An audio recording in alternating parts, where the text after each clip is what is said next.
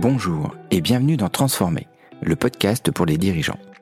Je suis Julien Roux, ancien co-gérant d'une PME et je suis actuellement coach stratégique pour les dirigeants. J'accompagne les chefs d'entreprise dans leurs orientations stratégiques afin de gagner en clarté mentale sans renoncer à leur personnalité, ce qui est très important. Mon objectif est simple, vous faire consommer moins d'énergie dans votre quotidien de dirigeant et vous permettre d'atteindre vos objectifs. Bonjour à tous et bienvenue dans un nouvel épisode de Transformer. Ici Julien Rowe et je suis prêt à vous guider dans un voyage de découverte personnelle et professionnelle. Aujourd'hui, nous allons débattre sur un sujet essentiel, comment différencier une demande éphémère d'un objectif solide et durable pour permettre à vos entreprises de progresser. Trop souvent, je vois dans le monde de l'entreprise des objectifs qui sont formulés sous une forme de demande. On essaye de répondre à une problématique en formulant une demande et on croit que c'est un objectif. Et là, en fait, on se trompe. Pourquoi on se trompe? C'est tout simple. Commençons par les demandes. Eh bien, ces demandes, c'est des idées qui nous traversent l'esprit, comme vouloir améliorer nos compétences sur un plan précis. Ces pensées, bien qu'attrayantes, manquent souvent de substance et de direction. Elles sont très souvent ambiguës, floues et pas contextualisées. Et c'est là le problème.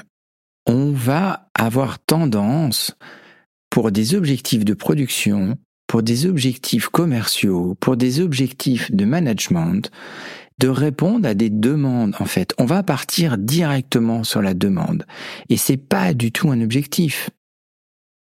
Alors, rappelez-vous qu'une demande peut être une illusion confortable, un souhait sans engagement.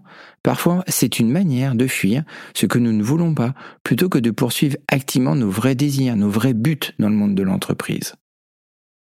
Mais comment définir un objectif authentique? Parce que, on l'a vu, une demande, voilà, on a expliqué ce que c'était, mais qu'est-ce que c'est qu'un objectif? Eh bien, explorons ce qui fait euh, un objectif authentique. Un objectif, il doit être positif, personnel, clairement défini. Il doit respecter une écologie de la structure dans laquelle il va évoluer et il doit être sous la responsabilité de la personne qui le maintient. Il doit aussi respecter les valeurs que vous vous êtes fixées. Ce sont des critères qui tracent la voie vers un grand succès significatif. Alors la grande question, elle est, comment évoluer de la demande à l'objectif? C'est un point critique pour nous tous aujourd'hui. Et nous allons le démystifier. Parce que dans toutes les écoles de management, on ne voit pas euh, cette particularité de transformer les demandes en objectifs. Alors la transformation des demandes en objectifs, elle passe par un, un processus et je vais vous donner deux questions fondamentales à laquelle vous allez devoir répondre. La première, c'est demandez-vous qu'est-ce que je vais perdre si je n'atteins pas cet objectif? En fait, cette question, elle met l'accent sur les conséquences. Et très souvent, dans les conséquences, se cache un objectif, en fait. Parce que la demande, comme je vous l'ai dit, elle est ambiguë, elle est floue, elle n'est pas contextualisée. Voilà, c'est une pensée qui nous traverse. Par contre, en répondant à cette question, qu'est-ce que je vais perdre? Tiens, par exemple, si on prend l'exemple d'une entreprise qui va lancer un nouveau produit sur le marché. Et euh, naturellement, dans les périodes de crise, on va avoir tendance à lancer des nouveaux produits. Mais ça, c'est la demande, en fait. Si elle se pose la question, l'entreprise, qu'est-ce que je perdrai si je n'atteins pas cet objectif? Eh bien, elle va peut-être répondre une stabilité financière, un équilibre. Et là, on va pouvoir les creuser derrière. Tiens, qu'est-ce qui me permettrait d'atteindre cet équilibre? Peut-être de faire des économies d'échelle, de travailler sur les achats, ou tout simplement de réduire des coûts de fonctionnement. C'est peut-être pas de lancer un nouveau produit en premier. Et la deuxième question, c'est quels seront les résultats lorsque j'aurai atteint mon objectif? Si vous n'arrivez pas à donner des résultats par rapport à une demande, c'est que vous êtes en train de parler d'une demande. Vous n'êtes pas sur un objectif. Un objectif va vous donner des indicateurs.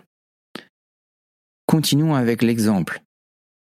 Si on atteint une, stabilité financière, quels vont être les indicateurs? Bah tiens, peut-être que je vais gagner euh, plus d'argent, je vais avoir une meilleure rentabilité.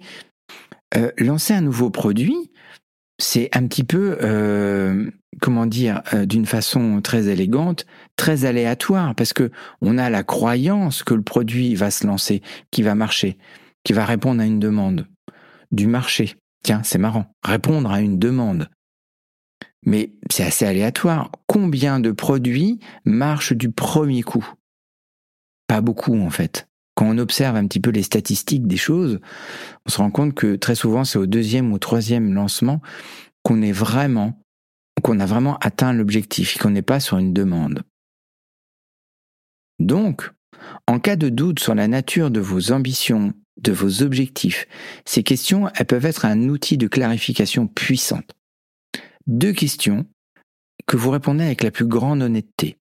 Elles vous aideront à vous synchroniser sur de réels objectifs, avec des vraies actions et des vraies pensées construites avec un indicateur.